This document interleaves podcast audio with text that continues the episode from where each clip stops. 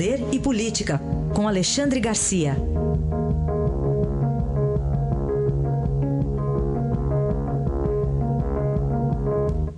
Alexandre, bom dia. Bom dia, Raíssa. Bom dia, Carolina. Oi, bom dia. A gente vai falar agora um pouquinho de uma eleição estadual no Rio de Janeiro. Ontem, dia de Quase Damião, tiraram candidatura de garotinho, né? Pois é, tá emocionante esse, essa reta final, né? É a justiça, é a polícia, né? Hoje de manhã a polícia bateu lá no, no ex-governador Marconi Perillo, em Goiás. Ele é candidato ao Senado. Entra também o, o antigo vice dele, José Ellington, dinheiro da Odebrecht de novo, né? Dinheiro da Odebrecht está em toda parte. Então, estão vindo os rastros aí. Tem muita gente e o Carlinhos Cachoeira, será que não está nessa? Carlinhos Cachoeira parece que era do outro partido, Marconi Perillo é do PSDB, né? Entrou Richa aí também, foi condenado um deputado federal Fraga, que era o número dois aqui na corrida do governo, agora já passou para três, depois da condenação, e o garotinho não pode mais ser candidato. Foi decisão do, por unanimidade, 7 a 0, né? parece jogo de Brasília e Alemanha, quase, né? E, e não pode, voto nele vai ser voto nulo, ele está fora da, do, do, horário eleitoral, é um recurso é, que ele havia, havia é, impetrado é, contra uma decisão do Tribunal Regional Eleitoral do Rio de Janeiro, que já o havia tirado da campanha. Né? Ele voltou para a campanha. Agora, o mais incrível, falando em campanha, vejam só, só pegar o garotinho de exemplo, porque tem muitos outros por aí. Garotinho de exemplo. Sujeito desviou 234 milhões no governo da mulher dele, já foi preso, entrou esperneando na prisão, foi condenado, condenado em segunda instância. E incrível, a gente olha o último Ibope, está o líder 24% Eduardo Paes, segundo lugar, Garotinho empatado com o Romário 16%. Como é que eu, eu só imagino que seja por ignorância, por alienação, por falta de conhecimento dos fatos, né? Não sabem que ele desviou 234 milhões, porque eu, eu me recuso a acreditar que as pessoas estejam aplaudindo, manifestando intenção de voto em um sujeito condenado por corrupção, né?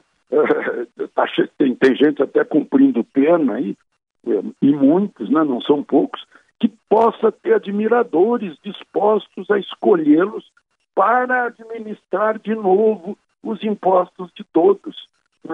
Se isso é verdade, se a gente apoia a corrupção, eu, acho que a gente ficou louco. Né? Eu prefiro acreditar que seja por falta de conhecimento dos fatos e por ignorância que a gente aplauda eh, corruptos, que respondem processo, que já estejam condenados em primeira ou segunda instância. Basta acontecer o que aconteceu hoje, essa operação policial lá em Goiás, em Goiânia, para a gente imaginar, puxa vida, é, aqui, aqui em Brasília tinha um candidato que eu estava pensando em votar nele na hora que, que eu vi a condenação e, e, os telefonemas dele reclamando que o assessor dele estava ganhando mais propina que ele, desistiu, obviamente, a primeira coisa que eu fiz foi desistir da candidatura dele, né?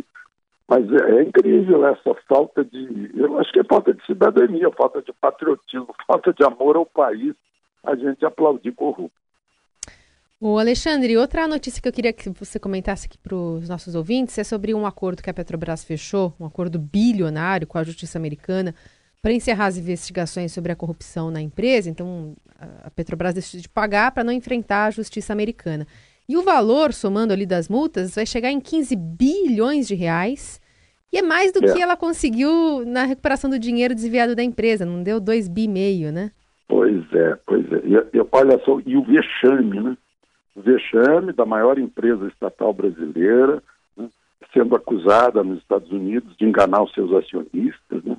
Aliás, lá também a, a, o Conselho Administrativo de Administração da Petrobras e a administração da Petrobras enganaram também os acionistas brasileiros comprando uma refinaria enferrujada por lá. Né? É um, foi um horror o que foi feito na Petrobras, um horror.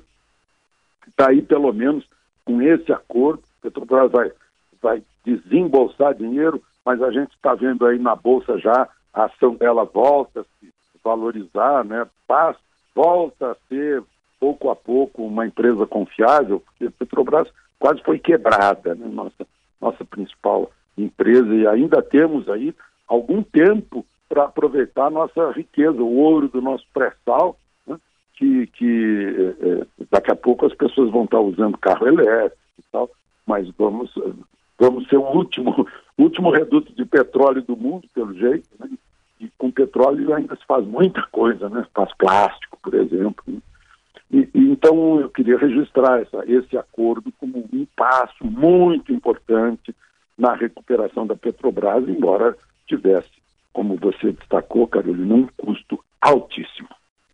Alexandre, temos aqui uma novidade aí sobre o horário de verão. Primeiro a gente tinha falado que ele ia ser adiado, né? Mas o Ministério da Educação quer adiar mais um pouco com a do Enem, né? Pois é, já adiou por causa. Ainda bem que adiou, né? Podia tá, ficar adiando assim até o último dia dele lá em fevereiro. fazer inverno, vamos fazer no inverno, Alexandre? Pois é, pois é. É insuportável esse horário de verão, mas pelo nosso ponto de vista, né? Tem gente que gosta, mas enfim. Uh, o, o fato é que esse horário de verão reduz a hora de sono das pessoas, as pessoas ficam mais cansadas durante o dia, gastam mais energia física, cai a produtividade e não adianta nada, porque com o calor no verão, todo mundo agora tem ar-condicionado, as pessoas ligam o ar-condicionado e o consumo de energia continua. Então não resolve, né? dá 1% de diferença que tem dado. Agora, por causa do Enem, o Ministério da Educação pediu mais um adiamento, era para começar. É, bom, foi adiado e transferido para 4 de novembro para ficar depois do segundo turno. Né? Agora, o Enem pede mais um adiamento, porque vai atrapalhar a vida dos estudantes também, é, sem dúvida. Né? Então, a Europa tá, fez, uma, fez uma pesquisa e descobriu que a maioria do europeu não quer esse horário de verão. Vamos respeitar as, as estações, as, as, mudanças do sol, né? o ângulo do sol. Vamos respeitar sem querer interferir, dar maior bagunça para programação de televisão, maior bagunça para programação de transporte aéreo, porque pega alguns estados e não outros, né? Eh, então é, uma, é mais uma oportunidade para a gente uh, brigar contra ele, que atrapalha a vida de todo mundo. Aí está Alexandre Garcia, que volta na segunda-feira aqui ao Jornal Dourado. Um bom fim de semana. Aproveitem o fim de semana.